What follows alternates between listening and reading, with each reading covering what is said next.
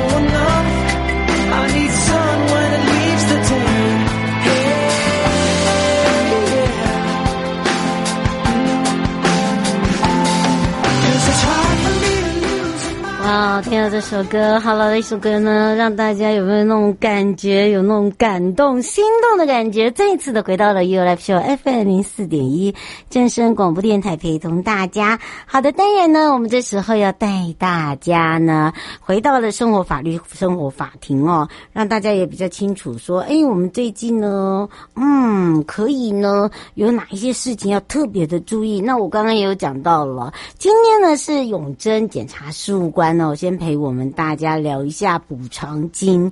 那最近这个所谓的事故真的非常的多，然后一些事件也非常的多。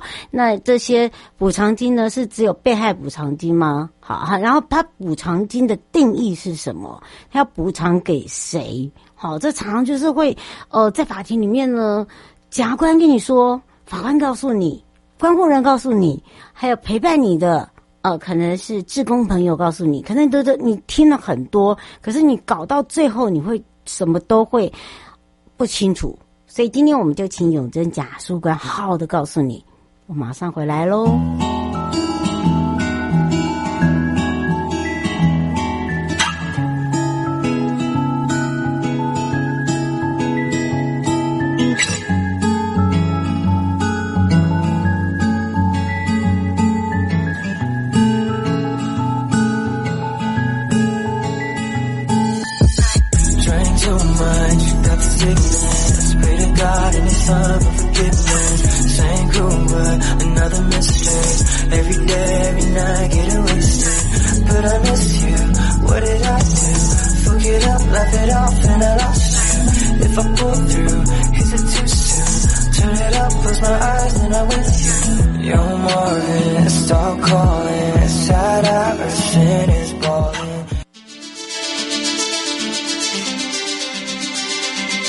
生活法律，Go Go Go，你我生活的好伙伴，我是你的好朋友哦。我是你的好朋友瑶瑶，再一度回到了 You Live Show FM 零四点一正声广播电台，陪同大家。那么我也一直在跟大家聊到这个补偿金啊。那么今天呢，也发现了一些问题哦。其实有时候我们在法庭上面，或者是在医院上面，甚至呢，在这个呃法院，甚至哦，在这个双方调停的时候，都会有一个问题，就是哎，到底呃我要听谁的？好，我可我要听检察官的，还是听法官的？我还是听呃这个所谓的。律师的，我要听的是志工的等等。好，今天呢这个主题哦，就是什么是补偿金？那你可以申请补偿金吗？还是谁可以申申请？还是每个人都可以申请？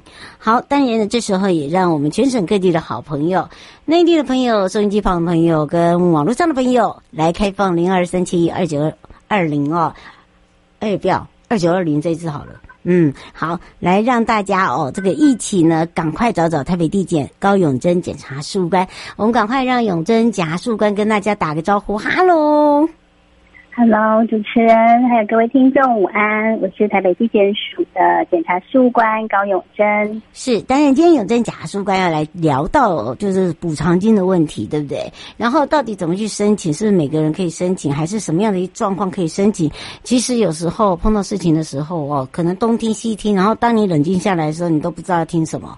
然后也不知道到底要怎么做。那今天这个案例就是小明的父亲，因为是重大车祸闯红灯的驾驶，呃，驾驶哦肇事，而且呢还让他当场死亡，所以小明在过失致死的案件中，这个刑事诉讼中，呃，收到检察官的通知之后呢，呃，知道说我们有这个被害人补偿金，但是呢，这个。这补偿金申请书哦，可能你不大会写，可是你可以向地检署哦，这个我们有犯罪被害人补偿金的一些呃，这个工作同仁啦、检察官啊、值班的啦，甚至我们的犯罪被害人保护协会啊，来协助你。那如果你你对这个都不熟也没有关系，哈，那因为被害人补偿金里面有分太多类了哦，包含了遗属都有，对不对？对对，没错。嗯，所以今天就要把这个好好的问题哦，这个每一段每一层把它这个剥丝 抽检，让大家了解。因为我发现真的有些人当问到他的时候，他会突然愣住或者是发呆，因为他不知道到底要从哪里来耶，要从你开始问。是，嗯，了解哈，因为确实哦，因为呃，大一般的民众啊。一般的我们的国民，因为毕竟不是在接触这方面的业务哦，那确实突然如果遭逢一些事故的时候，确实会不知所措。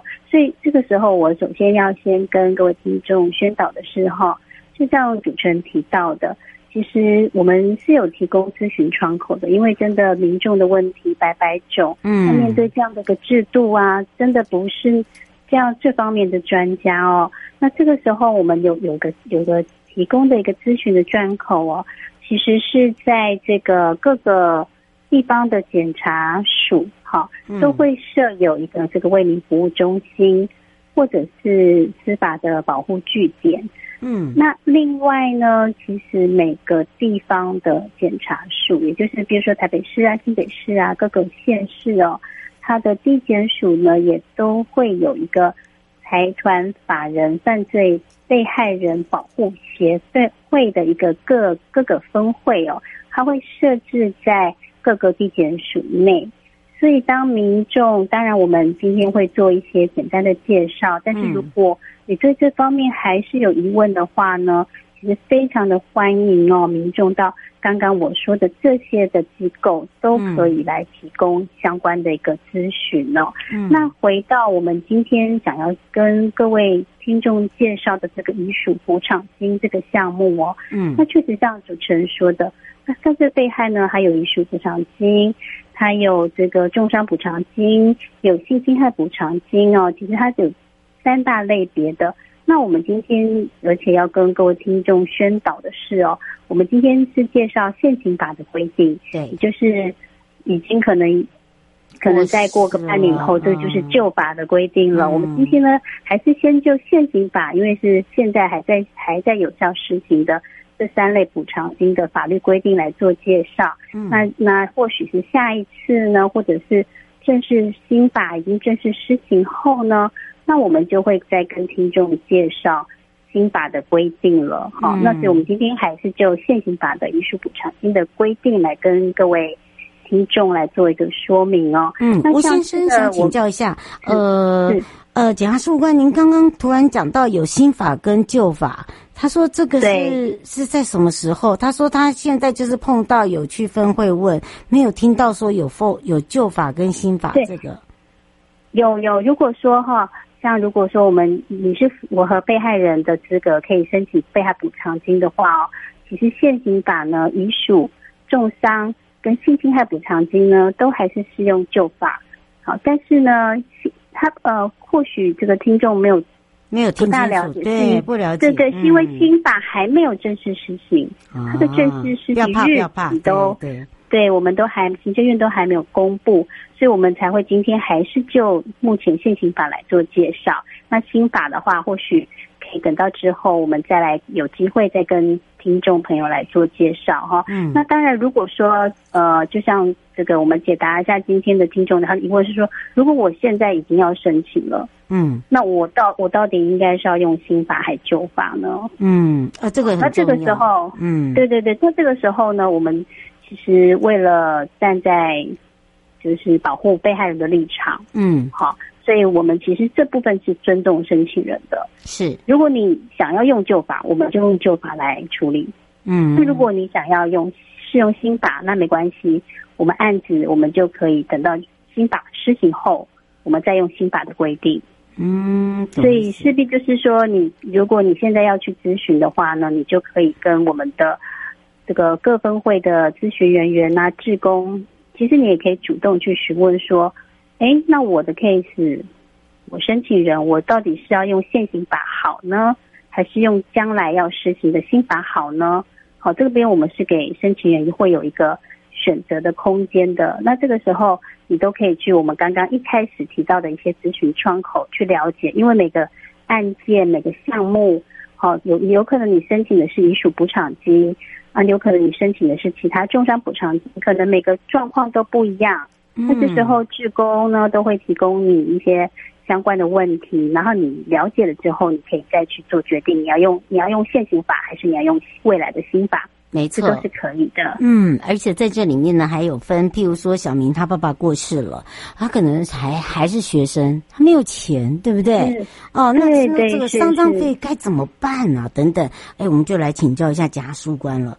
嗯，对，所以这个小明的状况，他或许现在就比较急需要，急需要赶快拿到这笔补偿金的话呢，那或许呢，他就会比较倾向于适用现行的法律。那如果他适用现行的法律的话，我们就是会回到现行的一个遗属补偿金，因为是他是他爸爸因为这个车祸过世了嘛，嗯，所以他符合我们的一个遗属申遗属申遗属的一个申请的要件，所以他就可以来我们地检署。来申请遗属补偿金，这个时候他就可以，第一个他可以拿到医疗费，嗯，比如说他这个他父亲还没有过世之前有支出一些医疗费，那这个是呃实支实付的，他拿多少单据，我们就会犯罪被害补偿金就会核给他多少，嗯，好，但是他会最高不不得超过四十万元。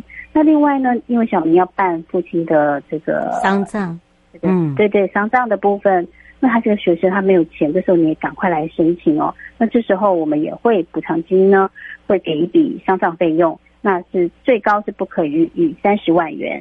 嗯，那如果说也可以说免免减去单据，我们会直接就核给二十万元，这个是丧葬费的部分。那第三个的话是有个精神法法定抚养义务的部分，因为你看小明可能还没有成年，他本来是爸爸会照顾他的，就他现在爸爸因为这个车祸突然走了。那就没有人去抚养这个小明，这时候呢，也有一个法定抚养义务费，是小明是可以申请的。那他最高是可以到一百万元哦。那最后呢，其实小明还有一个精神抚慰金也是可以申请的。嗯，因为我们会认为说他这样子父亲顿突然失去了一个重大的依靠，所以他是可以申请精神上的一个。这个创伤的一个抚慰金的，哦，那这部这边呢也是最高可以有四十万元的精神抚慰金可以这个申请。嗯、所以哦，大家听到哦，这个部分呢，就是请大家可以把它把赶快哦，这个了解之后哦，就是说你如果这个这个部分自己本身如果哦，林先生说自己本身有保险的话，还可以再申请这个吗？好像不行哦，对，是可以的哦，是可以的，哦 okay、因为保险是你们是我们私人的保险嘛，是，是我们不可以用你们我们私人的保险来不利益归归咎在小明身上，嗯，所以还是可以申请的哦，嗯，所以就是大家还是可以申请看看，反正如果这个你是符合这样的一个被害人的话，你需要帮助，你就申请看看。到底可不可以？反正我们会给你一个决定，嗯，最多可以试试看，对，申请看看。因为对，因为确实哦，如果说小明他有拿到呃，法律是规定是有一些扣减的项目，但是是不不包含私人保险的部分。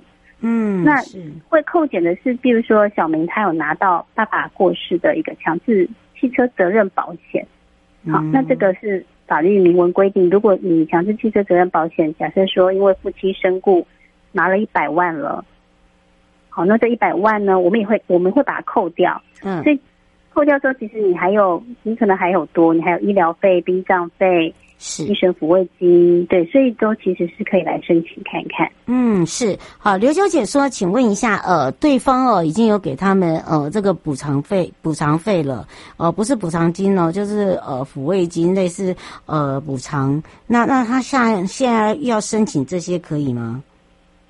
呃，这个我们会看看每个个案哦。如果说你的这个、你的、你的这个金额，如果比如说只是一个呃，例如说是红包，嗯比如说你压押金的红包费用，我我们会看性质的，因为这法律上的性质会不一样。那假设你拿个五万块的红包，嗯好，那这个话我们是要扣掉的，你还是可以来申请，因为你也才五万嘛。嗯哼，所以你还有其他这么多的金额，你还是可以来申请。但是有一种状况比较特别，就是说你已经跟人家和解了，哦，那你和解金可能就不止五万了，你可能说不定是两百万跟人家和解了，哦，对不对？因为如果你是和解金额嘛，那你你那你既然你有，比如说你用两百万跟对方就是闯红灯的那个肇事者和解了，嗯。那你都已经跟人家和解了，那对方一定会要求说，哦，那我两百万跟你和解，你就要对而且你要抛弃所有写哦的民对。刑事，对，嗯你就要抛弃其他民刑事的这个追究了，我们就两百万一次解决。嗯，那如果是这样的状况的话，那可能其实你还是可以来申请嘛，但是我们原则上是会驳回。会对这个这个部分可能要请大家对，因为申请是你的权利嘛，对，当然你还是可以申请。嗯，但是我们会看到说啊，你都用两百万跟人家和解了，而且对方也要求你要抛弃其他一切民刑事的一个权利了，嗯，那当然也就会包含我们这边，所以就会呃可能会拿到一个驳回的一个决定这样子。嗯，所以还是要请大家特别注意了，对不对？好，然后呢，这个部分哦，就是说我们有很多的窗口，还有就是说，如果你有领到这个，还有一个重点，你有那个汽车，就所谓的这个，不管是机车还是汽车的责任险的话，如果你有申请理赔金的话，那我们在交通事故上面是不是有一个特别补偿金，对吗？对吧？我记得应该有，对吧？是是是，对那对，因为我们那个有强制汽车责任保险，对每一辆汽车我记得他们有在讲要保险的，嗯对，是没错。领的那个，我这边还是可以领哦。还是可以领哦，哦因为有时候怕那边的钱没有很多，嗯这边我们会做一个计算，就是说，呃，我我还是鼓励说，呃，被害人还是可以申请，嗯那我们会把你扣除。就扣除你原来的对，对对对，因为你不知道强制汽车责任保险他给你多少嘛，嗯，如果他只给你五十万呢，那我们这边看就不会给你嘛，，嗯，对，就看他他以哪边多为主扣掉。哦，懂意思。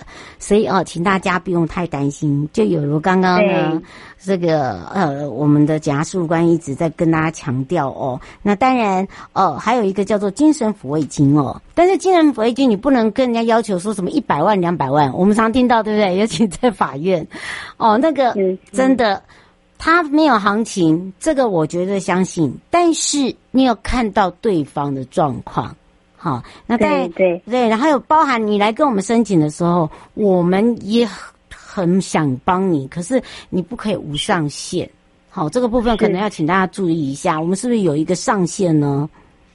是是，因为呃，各位听众要了解哦，其实呃，这边毕竟是呃国家的社会福利的一环，是用纳税人的钱去来这个做一个社会福利，所以法定有精神抚慰金这边是会有个最高的四十万的。好，当然这个四十万有时候人家说，如果我真的很惨，我我比如说我我双我这个变植物人了，或者说我双脚都都都因此截肢了，这个四十万怎么可能服这个回复我的精神？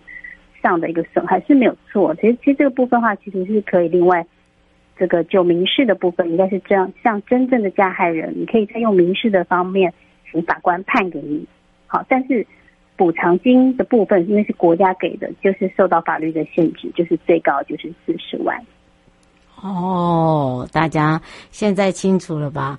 哇，你看，如果不讲，你是不是不搞清不清楚？还想说还要择一？现在不一样了哈，所以不用想太多。最后我们特别提醒大家的地方，呃，最后就是，其实我们是站在保护被害人的立场哦。嗯。那其实被害人其实也也不需要。只要有有个大概的概念就好。其实，当如果你符合这样的资格的话，我呢，我们都非常的认为说，这个是你的权利，你都可以来申请。好，嗯、那申请之后到底可不可以核准？我们最最后我们会依法来给你一个决定书，来告知你。嗯，哎、欸，我觉得这个很重要，所以要掌握，对，要要知道自己的权利，不要让自己的权利睡着了。没错，而且要新法的时候，我们也会再一次的呢，请永贞讲述啊，他真的非常的。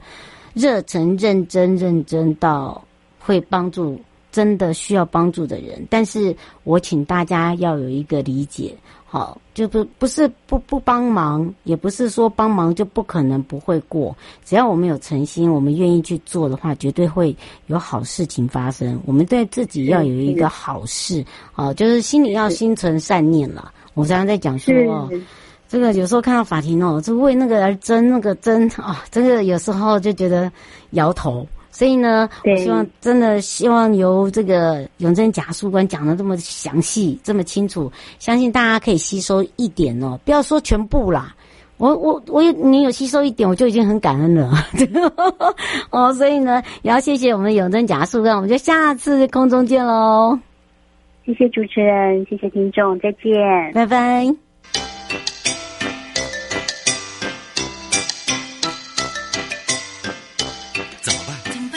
办？怎么办？难呢？难呢？难呢？难呢？不用担心，不用担心，不用担心，不用担心，一定解决，一定解决，一定解决，一定解决。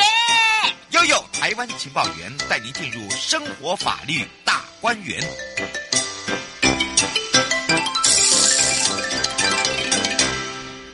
再一次回到了生活法律大观园，要非常谢谢永贞检察官。很少会有永贞检察官类似类似这样的一个热忱哦，因为你要知道，呃，像最近呢，我们那个诈欺案哦，你看你知道吗？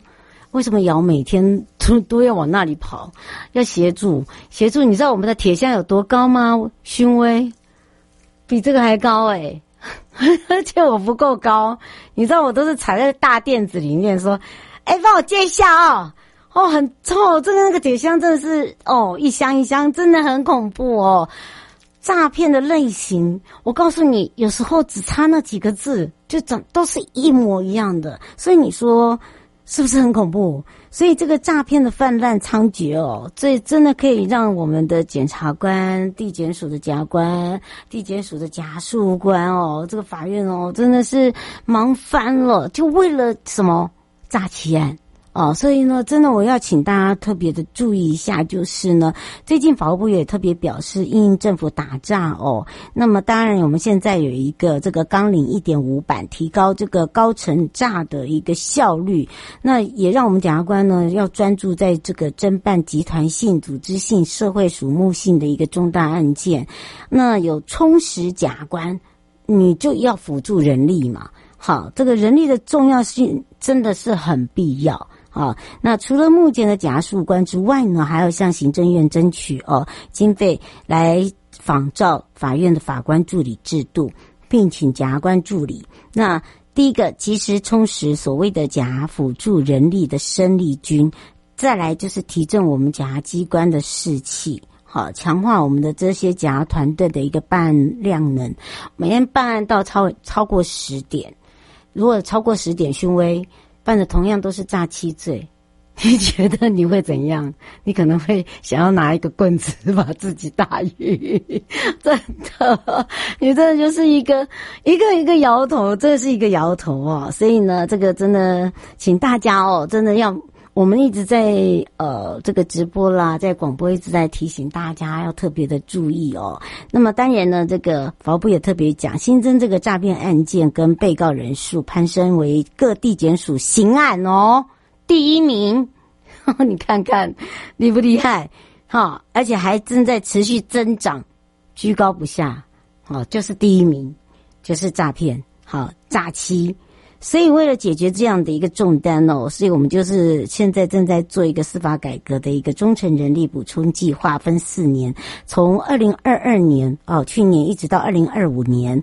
那么在检察机关的这个呃配额中呢，合计六百人。那么再来就是业务行政核定案哦，我们法部也积极的一直在向行政院呃应打诈，另外要增加人力跟经费，不然是真的是没有办法的哦。那么当然这也是有效期，目前呢。也是在立法院审议，那继续有效的来降低诈欺案，请大家告诉你们不要不要被骗的同时，真的真的，当我们告诉你的时候，你就提高一下警觉，不要这么的决决决意，就一定要把钱给别人，好吗？